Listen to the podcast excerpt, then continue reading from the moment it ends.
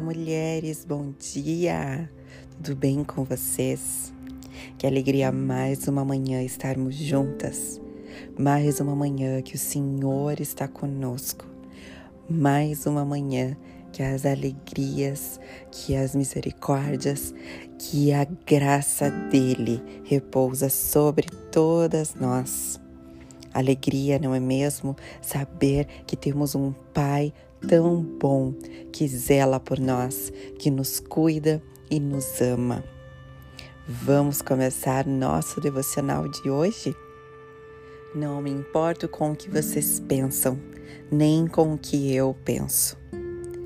Paulo nos leva a um território completamente novo e desconhecido. Nesse lugar, seu ego está saciado o ego não chama a atenção para si. Paulo alcançou um lugar onde não pensa mais em si mesmo. Em seu livro Cristianismo Puro e Simples, C.S. Lewis faz uma observação sobre humildade.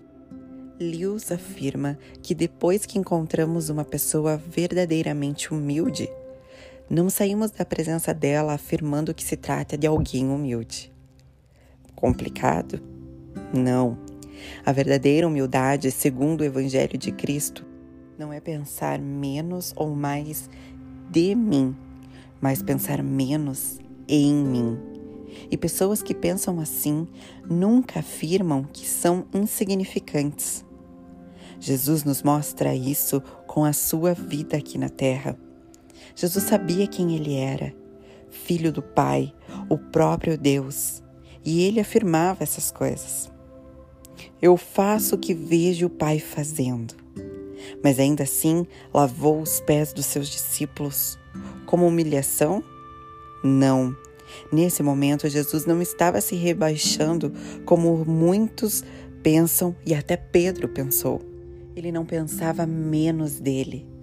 Não valho nada, sou menor. Não. Naquele momento, Jesus não pensava nele, e sim nos discípulos. Observe que pensar menos em si próprio não te faz menor nem insignificante. A humildade, segundo o Evangelho, mata a necessidade que tenho de pensar em mim. Quando vivemos humildes verdadeiramente, não precisamos trazer os holofotes para nós não necessito que relacionem o que faço ou falo à minha pessoa. Eu deixo assim de pensar em mim mesma. Viva a liberdade que vem do autoesquecimento. Quero contar para vocês uma situação que passou comigo recentemente. Nós estávamos lá, né, é, decidindo o que iríamos fazer na casa e hum, eu falei para o meu esposo: Olha, eu acho melhor nós fazermos assim, vai ficar mais bonito. O que, que você acha? E ele concordou, tal. De repente, a gente estava lá algum tempo depois, uma outra pessoa veio e falou: Olha, falei que vocês deveriam ter feito assim, sendo que eu não lembro dela ter falado.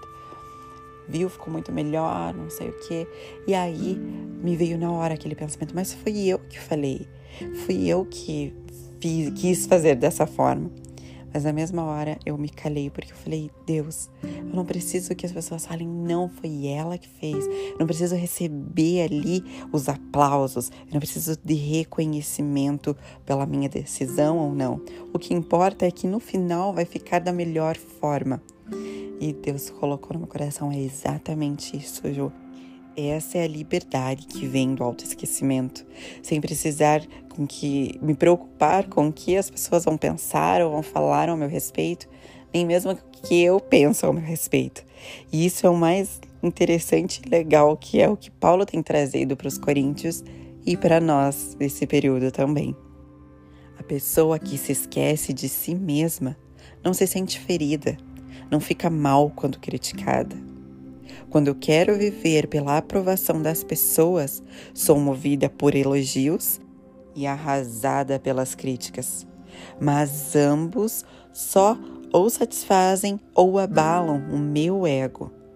Quando eu sei quem sou, o elogio sinaliza que estou no caminho certo.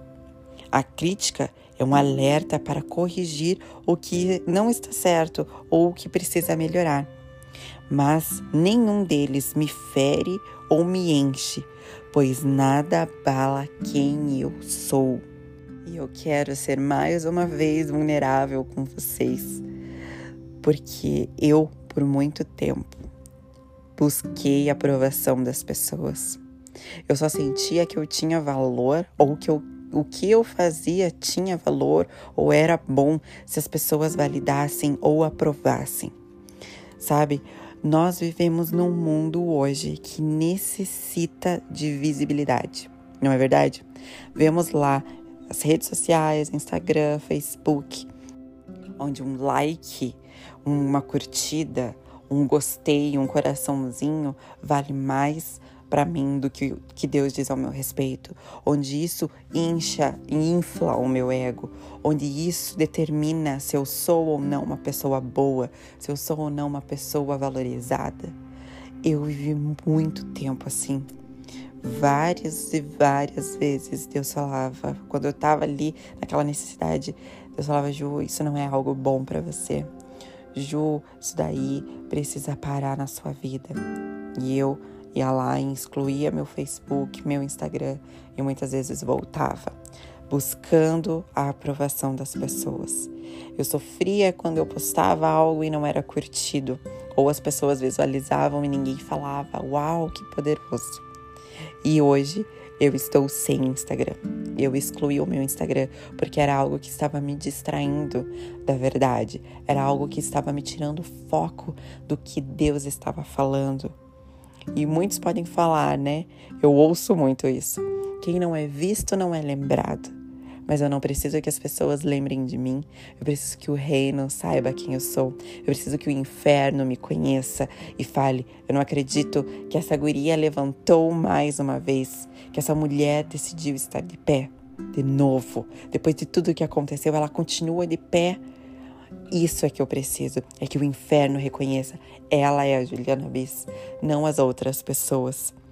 E depois que eu tirei isso do meu coração, eu consegui e tenho buscado viver essa liberdade do autoesquecimento. É fácil no dia que nós estamos, na atualidade que nós vivemos? Não é fácil, mas é possível. Isso eu não estou querendo dizer para você que o Instagram, as redes sociais são algo ruim, tá, mulheres? Até porque a internet, quando nós sabemos usar, é algo poderoso. Mas na minha vida estava sendo uma distração. E a partir do momento que eu não consigo controlar o que está me fazendo mal, né, dosar ali, eu preciso remover da minha vida. Eu sou radical porque é assim que comigo funciona. Se com você não é, amém. Mas se você tem esse problema, quero te dar essa dica. Retire da sua vida. Não tenha medo de perder coisas que são passageiras. O que eu tenho medo de perder são coisas eternas. Então, fica aí algum pensamento para nós nessa manhã. Precisamos parar de valorizar de forma excessiva o que os outros pensam, a opinião dos outros. Afinal, elas carregam em suas opiniões mais delas do que de nós mesmos. As pessoas vão criticar, vão falar muitas vezes por algo que está dentro delas e não por aquilo que estamos de fato fazendo ou vivendo. Mulheres, precisamos nos lembrar constantemente quem somos. Quero que você pense em algumas situações agora.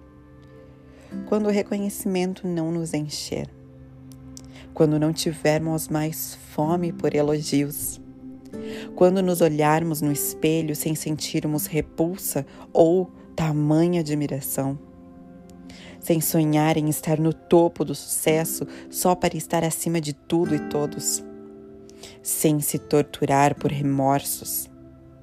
E quando formos o segundo lugar e ainda nos alegrarmos com o número um, quando contemplarmos a vitória do nosso opositor e se alegrar com a conquista do outro, aí então, e só aí, estaremos vivendo a verdadeira humildade sem querer que as coisas girem em torno de nós, mas apreciá-las pelo que são e nada mais.